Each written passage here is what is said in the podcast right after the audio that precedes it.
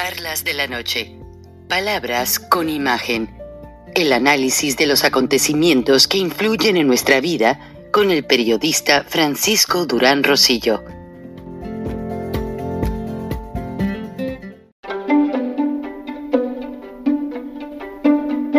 Durán Rosillo eh, te saluda y los saluda a todos ustedes, su amiga María Celeste Raraz, para invitarlos a que se suscriban a mi canal de YouTube María Celeste Raraz, tal como mi nombre, donde les informo todas las semanas eh, sobre entrevistas que tienen un tema que ayuda a mejorarnos como personas y de paso son interesantes. Las pueden encontrar en mi canal de YouTube, así que los espero. Y se suscriben gratis. Me decía un tortillero que el ideal era eh, un dólar eh,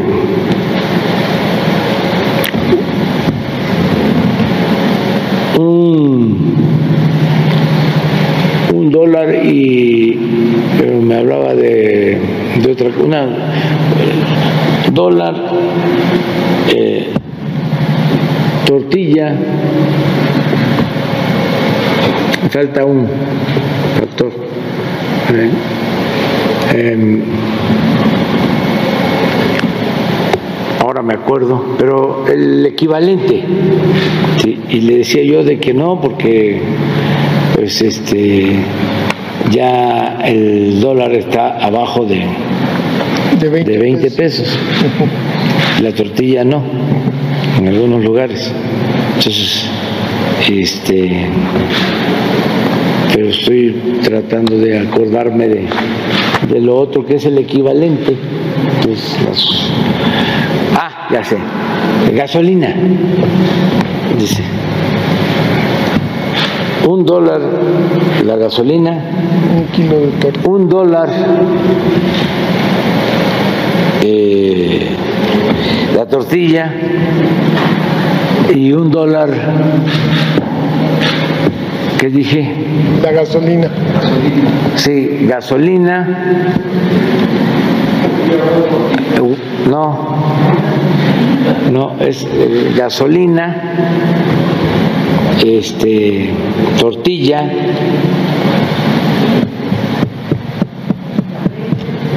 No, no, no, ya me voy a acordar. Este.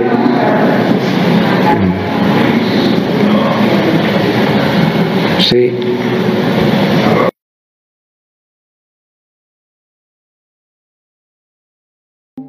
Posiblemente, imagínense, hay que empatizar un poco con el actual presidente de México, Andrés Manuel López Obrador Imagínense que diario los ciudadanos lo califiquen de mentiroso, de ratero, se suba a un avión y que toda la gente le diga que se baje, que se salga, que no lo reciban en las ciudades tenga que internarse en las zonas militares. Bueno,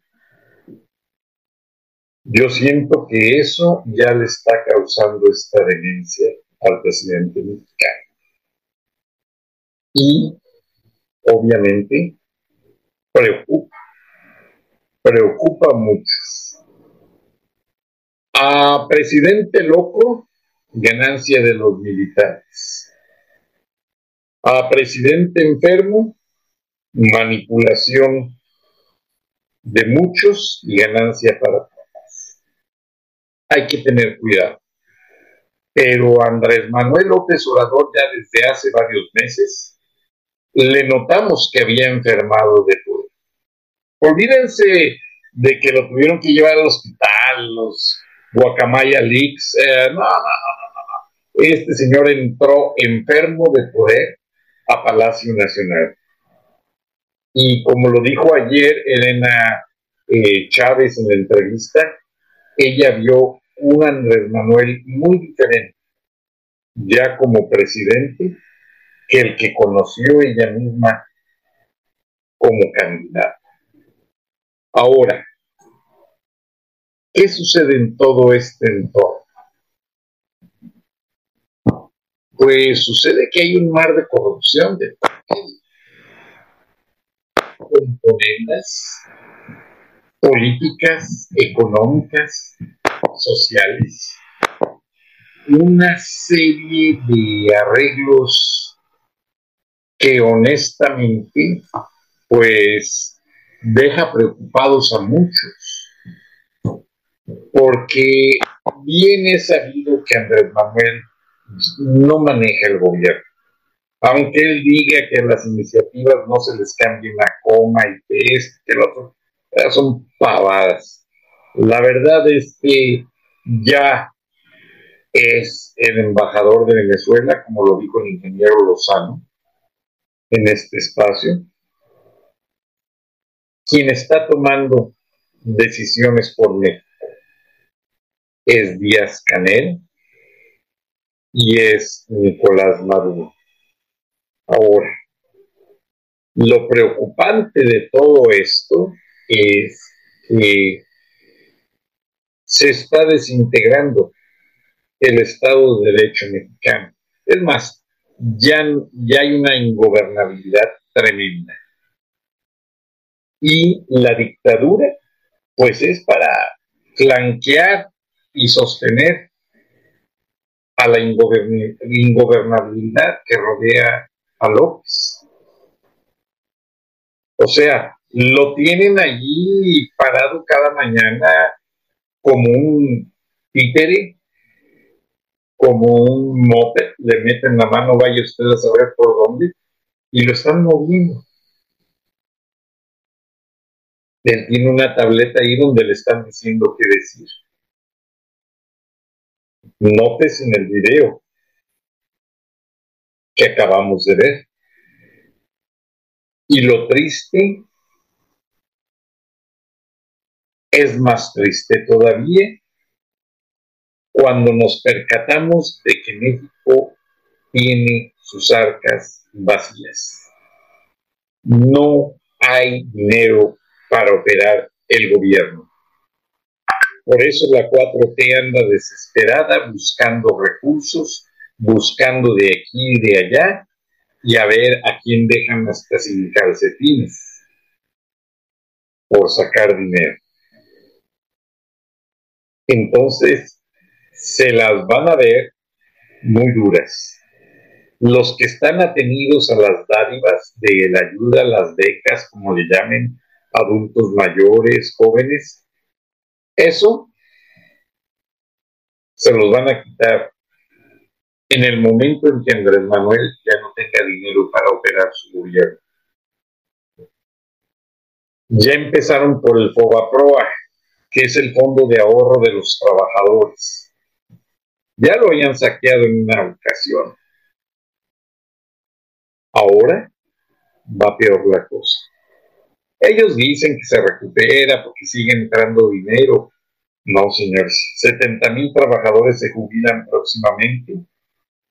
Y el sablazo que le dieron al Cuba fue de varios cientos de millones de pesos. Entonces, no es tan fácil que se recupere y la verdad, a veces le da uno risa, pero está uno desesperado de ver tanta porquería, tanto abuso. Y ya en la UNAM, hoy hubo huelgas porque están pidiendo las casas de estudio superior que sí lo merecen más presupuesto. ¿Cómo que al ejército sí le dan? Y el ejército está poniendo bajo el suelo a todos aquellos que se inconforman con el gobierno. Está muy delicado el tema. Y la situación no pinta para bien. Hay una iniciativa de reunir a todas las organizaciones para decir que van a hacer esto y que esperan que los partidos de oposición son los mismos de siempre. No van a lograr nada. López está burlando de ellos y nos está atormentando a los ciudadanos. de una manera angustiante. He sabido de gente de clase media que ya son pobres y muchos ya no tienen ni siquiera para ver cómo viven al día siguiente. Es triste, me deprime en el sentido moral de ver que somos un país que tiene todo y no tiene nada por culpa de López Obrador. Y como lo dice el rey del cash. López se apropió de todo. Ahora sí, como el juego de la pirinola, que es un juego judío. Es un juego judío. Allá por donde tienen ustedes su casa, en la esquina hay un parque. Y en las navidades se festeja la Navidad, ponen un gran árbol de Navidad sintético, muy bonito, muy bien iluminado, y al lado ponen una pirinola, manifestando la celebración del Hanukkah, Happy Hanukkah, que es cuando ponen las velas de los extremos al centro y van celebrando las etapas del judaísmo. Pero es triste y no quiero llegar a comentar la parte más delicada que va a ser el final de este sexenio, que no creo que llegue a completarse. Muchas gracias, buenas noches. Nos vemos y nos escribimos y nos escuchamos mañana. Hasta entonces. Bueno, pues entonces eh, déjenme saludar a Elena Chávez, precisamente. Ella es la autora del libro El Rey del Cash. Elena, qué gusto saludarla y muy buenas tardes. Buenas tardes, Oscar. Mucho gusto y encantada de estar con ustedes. El gusto es nuestro. Dos preguntas en una para arrancar esta conversación. ¿Por qué? Sí. ¿Por qué publicar este libro? ¿Qué persigue esta publicación? ¿Y por qué hacerlo en este momento? ¿Por qué no hacerlo inmediatamente después de cuando se da su ruptura con César Yáñez? ¿O por qué no hacerlo incluso después de que Andrés Manuel López Obrador termine su gobierno? ¿Por qué este momento y qué persigue esta publicación? Bueno, eh, Oscar, eh, creo que es el momento ideal para haber publicado este libro. ¿Por qué? Como me preguntas, porque el presidente nos ha fallado, Oscar. Él prometió muchas cosas, él prometió que iba a ser un gobierno diferente a los que ya habíamos tenido y pues realmente no fue así. Acuérdate que a lo largo de estos años acuñó varias mantras, podrían decir, entre ellas la de no robar, no engañar y no traicionar al, al pueblo, ¿no? Finalmente, pues sí, nos traicionó, nos engañó, y pues también nos robó. Eh, suena fuerte, pero es la realidad, este Oscar. También acuñó otra frase muy famosa que fue la de honestidad valiente, y bueno, pues tampoco fue honesto ni tampoco fue valiente. Por eso lo estoy presentando en este momento, por la situación del país. O sea, tú estás viendo, estamos viendo todos, que el presidente nos está debiendo, Oscar, hay más de 130 mil muertos, hay un déficit en el sistema de salud terrible, hay este déficit en la educación, eh, se ha apoderado de todas las instituciones, ha quitado fideicomisos, ha este, destruido completamente pues muchos programas que estaban funcionando. Entonces, por eso lo publico en este momento, porque es importante que los mexicanos conozcan lo que verdaderamente representa pues el presidente, ¿no? O sea, cuál es su verdadera personalidad. Eh, ¿Por qué es importante también que lo conozcan? Yo te diría que yo a, tus radioescuchas los invitaría a que lean el, libro, a que ellos mismos lo hagan, pero no, ¿sabes qué? Con un, eh, con reflexión, porque los libros son eso. Mira, Borges decía que a los libros hay que leerlos con un sentido de reflexión hacia su contenido y tiene toda la razón. Yo incluso invito a la gente de, que sigue al, presidente a que lo lea, pero no con el hígado, que lo lea reflexionando sobre lo que dice ahí, porque es muy importante. Todos estos años se ha cuestionado mucho, eh, pues, de dónde sacó el presidente para hacer sus campañas, de dónde sacó para este, vivir, para mantener a su familia. Y bueno, yo te diría, Oscar, que una persona con 200 pesos en la bolsa, como siempre dice, tú no puedes hacer todo eso, ¿verdad? Elena, no es una pregunta sino una afirmación. Las redes sociales, los simpatizantes del presidente, incluso algunos críticos eh, más equilibrados, se te han ido encima, se te han ido a la yugular tras lo poco que se conoce de este libro, en los próximos días desde luego irán saliendo más detalles, y una de las cosas que yo he notado que te preguntan, con la que buscan atacarte, es preguntándote, ¿y a todo esto te consta? ¿Tú lo viste? ¿Tú lo viviste? ¿O son solamente publicaciones con base en lo que oías de César Yáñez, en ese entonces tu pareja, eh, tu pareja sentimental? No, Oscar, claro que es un testimonio personal, claro que lo vi, yo iba a la casa de campaña, en ocasiones iba a, este, a buscar a César cuando quedábamos de comer, sobre todo era el lunes, ¿eh? el lunes que era obligatorio, y era un hervidero de funcionarios de todos los niveles que se acumulaban en la casa de campaña, algo que me pareció extraño y, y, ver tanta, tanto funcionario ahí pues me despertó mi interés. Yo soy, yo soy periodista, este, Oscar, entonces se me hacía ilógico que los lunes eh, hubiera tanta gente, vi eh, como, pues mira, por ejemplo, en el caso de Mario Delgado, que ha sido el, este, muy, ahora el presidente de Morena, pues sí llegaba, o sea, esto era mensual y llegaba con su maletita y era súper recibido con mucho gusto por Alejandro Esquer, palmadita en la espalda y metiéndolo a la, sala de juntas que era donde se, se, este, se les entregaba, se le entregaba a Alejandro Esquer ese dinero. Y así fueron, o sea, no Mario Delgado solamente, fueron todos los funcionarios de gobierno del Distrito Federal en ese entonces, fue, este, había legisladores, había presidentes municipales, o sea, fue toda una cantidad de personajes impresionantes los que, los que yo vi ahí en esa casa de campaña. Elena, ¿no estás rompiendo la omerta, el código de silencio de lo que tú llamas la secta en el poder?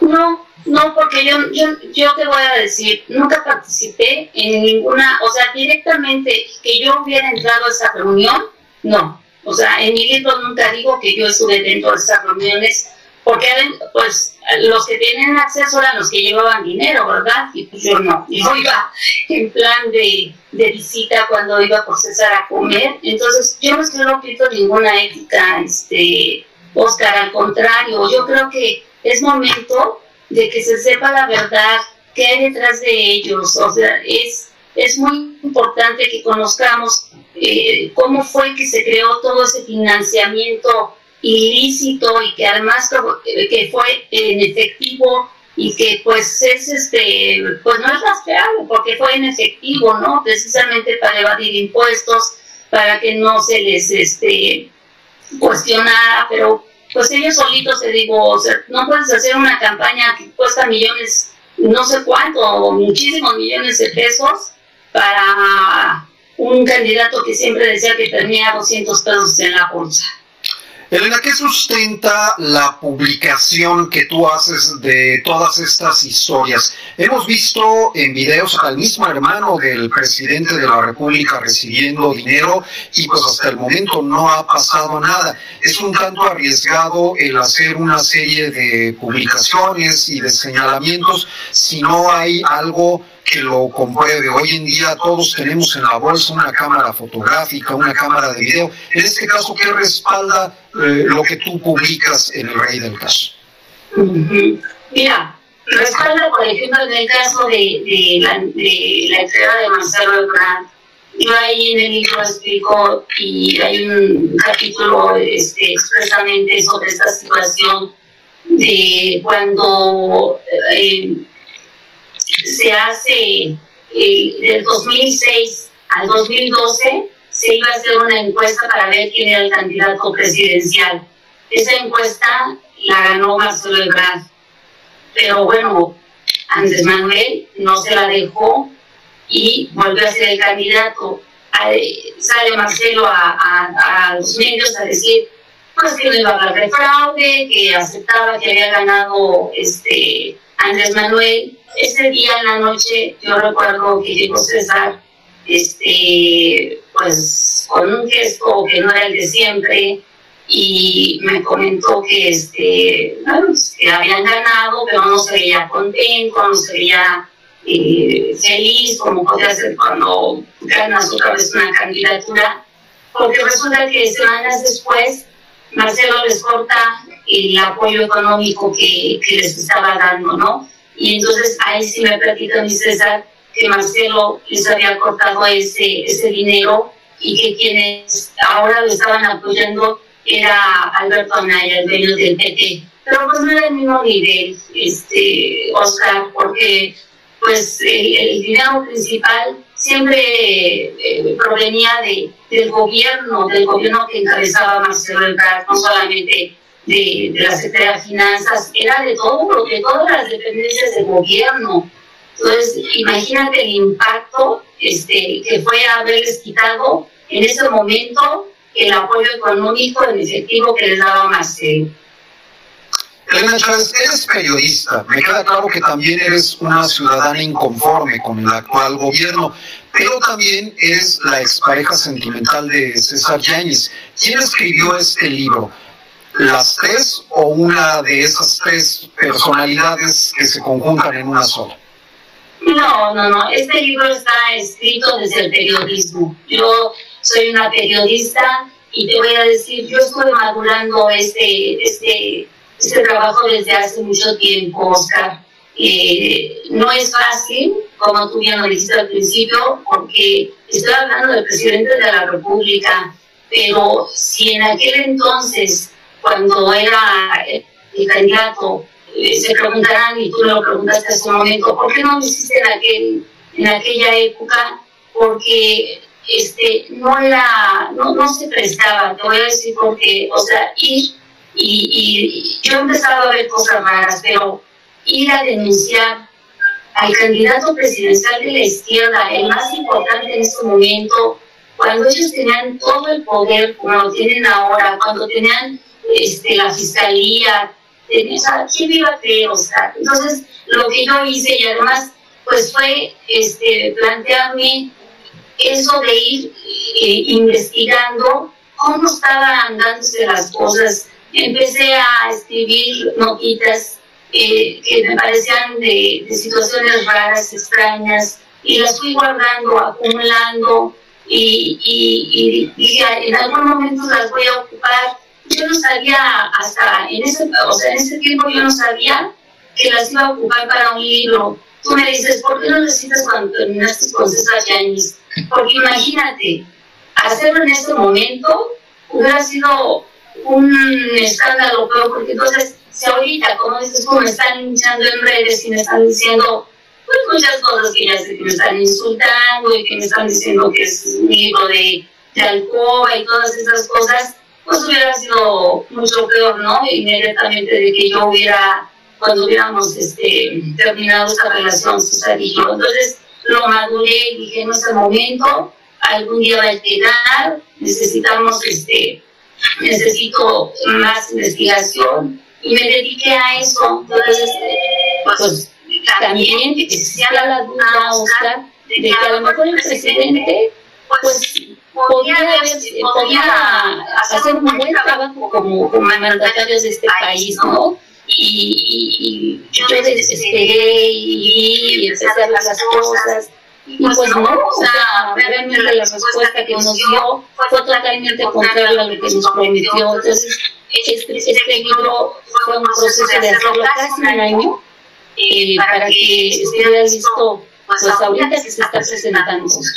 ¿Cómo es el Andrés Manuel López Obrador que tú conoces y que nos muestra este libro? Bueno, el, el Andrés Manuel que yo conozco es un hombre era en aquel entonces, fíjate, muy diferente a que es ahora. en aquel tiempo, lo, lo describo en el libro, era un hombre taciturno, era un hombre introvertido, era un hombre que miraba a la cara, a los demás, a los ojos, era un hombre que hizo hacia los medios de comunicación, no era un hombre que se presenta ahora en las mañanas con chistoretes y con poniendo este, videos de coche o este, haciendo bromas pesadas o tratando de llevar a una persona a la plaza pública para que la linchen. Fue una transformación no del país, sino de su persona, Oscar, pero para, desgraciadamente para mal, o sea, esa transformación de personalidad de Andrés Manuel pues, pues realmente no sé en qué momento y por qué se originó, ¿eh? ¿Has vuelto a tener comunicación con César Yáñez? Jamás, o sea, mi relación con el subsecretario de gobierno de Gobernación eh, está saldada, está terminada. Fueron hace siete años que nosotros decidimos separarnos y no he vuelto a tener yo trato con él ataques en redes sociales, me confirmas que has recibido amenazas, presiones, ¿recibiste en algún momento para que este libro no saliera a la luz? Mira, este libro fue muy creado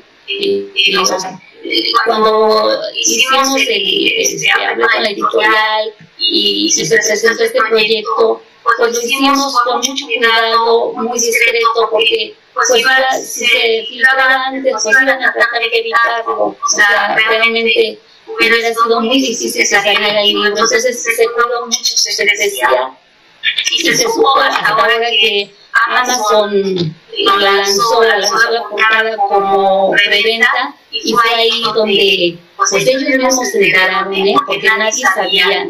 Esa noche que Amazon lanza la portada del libro, se enteran y yo me entero también porque César llama a uno de mis hermanos y le dice, oye, pues ya viste lo que hizo tu hermanita y me habla mi hermana aterrada, llorando, asustada. Este, ni siquiera mi familia estaba enterada de esto porque no nos iba a, a, exponer, ¿no? O sea, conociendo pues el talante autoritario y vengativo del presidente, jamás iba a inmiscuir a mis hermanos, fue un libro que yo decidí hacer consciente desde el periodismo, o sea, es un libro desde el periodismo, en mi calidad de periodista, no como mujer despechada, porque te digo, no, o sea, están equivocados, ahora sí voy a usar las palabras coloquiales del presidente, ellos tienen otros datos, este libro es el testimonio de una mujer, de una periodista que por alguna razón le tocó vivir en esa época histórica de la izquierda mexicana de nuestro país. Elena, compártenos una radiografía de tu libro. Eh, ¿Cuántos capítulos? ¿De qué tratan? ¿Qué entrevistas incluye? ¿Qué es lo que se va a encontrar el lector en El Rey del Paz? Sí, mira, el libro eh, incluye 26 capítulos. Eh, aparte tiene unos anexos y tiene unas entrevistas que yo hice a algunos personajes de, de la izquierda, del PRD, eh, en este caso a, a, este, a Costa Naranjo, a la de Costa Naranjo, porque yo necesitaba, necesitaba luz sobre algunas dudas que tenía. Yo eh, vi, te digo, vi cosas, yo hablé con, con personajes que pues que en ese momento iban a dejar el dinero, les pregunté, oye, bueno, se me hace extraño que están aquí porque andan cargando maletitas o bolsitas o todo eso. Entonces, no, bueno, pues nosotros tenemos que pasar una mensualidad al, al candidato. Eh, algunos lo hacían eh, voluntariamente obligados, pero porque creían en el proyecto este, Oscar, porque pensaban que realmente Andrés Manuel iba a representar ese cambio que necesitaba el país. Todos estábamos cansados de, de, de, de Peña Nieto y otros, otro grupo pues lo hizo también, pero porque tenían visiones personales, porque también querían ostentar el poder y ostentar cargos y tener el dinero, como, como está sucediendo como lo tienen ahora, porque el grupo eh, que creó todo este, eh, este financiamiento ilícito eh, sigue en el poder y sigue acercando al presidente. Es un grupo muy pequeño.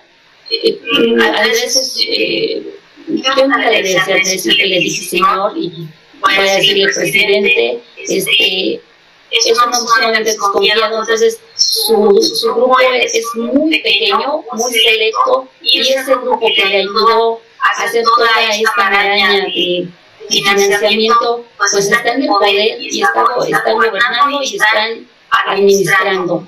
Eso es lo que van a encontrar en el libro, son 26 capítulos, donde, aparte del primero que se llama El Rey del Cash, bueno, pues este, hablo de, de, la institucionalización del moche, cómo fue que se creó, cómo empezaron a, a, a quitarnos dinero a los trabajadores del gobierno del Distrito Federal, hablo de la, de la Asociación Civil Honestidad Valiente, que finalmente pues quedó como un laboratorio de lavado de dinero, hablo del montaje de reforma, porque bueno, todo el mundo sabe lo que pasó con, con, con reforma después de que el presidente perdió esa elección y, y, y te digo, este, fue un montaje porque obviamente la gente que estaba ahí eran trabajadores del gobierno, de limpia, no alcanzaban a cubrir con personas, con ciudadanos, con gente que los seguía para estar en, para estar en esas capas. Entonces, es un montaje que, de verdad, la gente que se anima a leer este libro se va a sorprender y,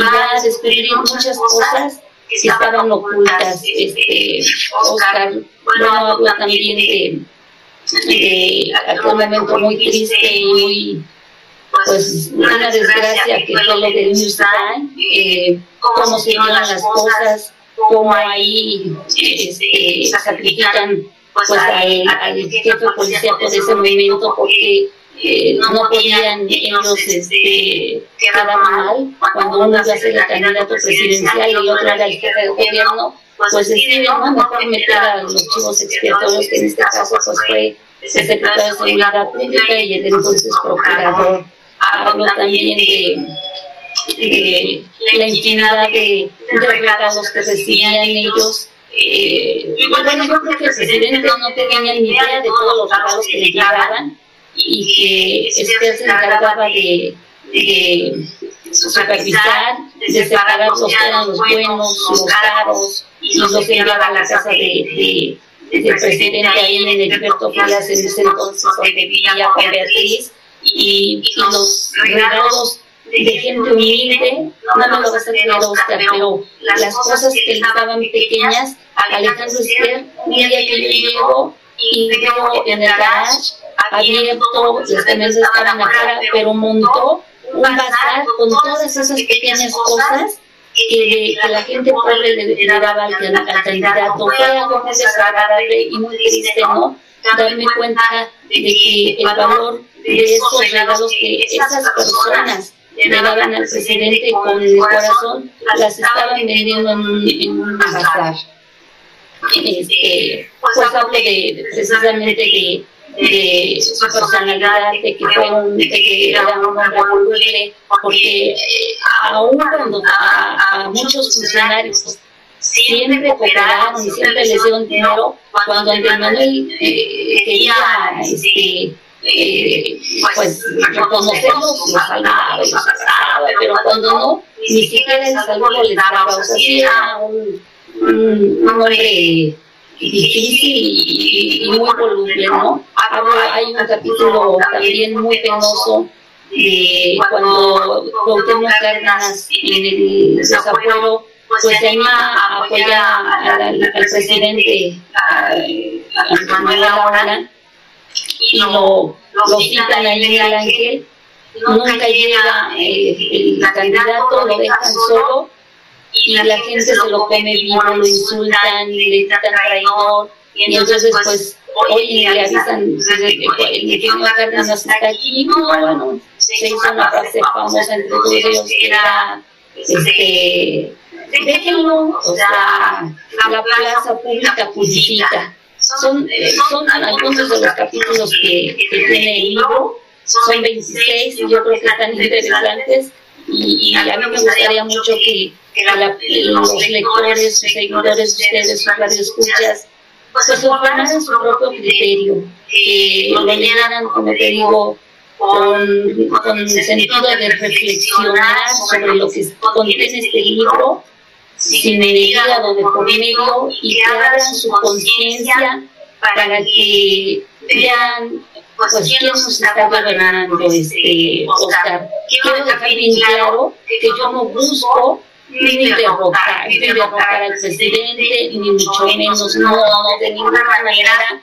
Él fue lo elegido por el voto y debe cumplir los seis años que, que está este, eh, eh, como marca la ley ¿no? electoral, debe estar al frente. Yo lo único que quiero hacer es una aportación porque el país se nos está cayendo, porque como te dije, se engañó, nos traicionó Oscar. Muy bien. Elena Chávez, periodista, autora del libro El Rey del Cash. Muchísimas gracias por esta conversación. Estaremos platicando más adelante, desde luego. Claro sí, muchas gracias por el tiempo y por la invitación. Gracias. Al contrario, muchísimas gracias. Bueno, pues ahí está la autora de este libro que tanta polémica ha generado, que tanto, eh, del que tanto se ha hablado a lo largo de los días, luego de una campaña publicitaria anunciando su próxima aparición y unas probaditas de lo que incluye. Durán Rosillo eh, te saluda y los saluda a todos ustedes, su amiga María Celeste Raraz, para invitarlos a que se suscriban a mi canal de YouTube María Celeste Raraz, tal como mi nombre, donde les informo todas las semanas eh, sobre entrevistas que tienen un tema que ayuda a mejorarnos como personas y de paso son interesantes. Las pueden encontrar en mi canal de YouTube, así que los espero. Y se suscriben gratis.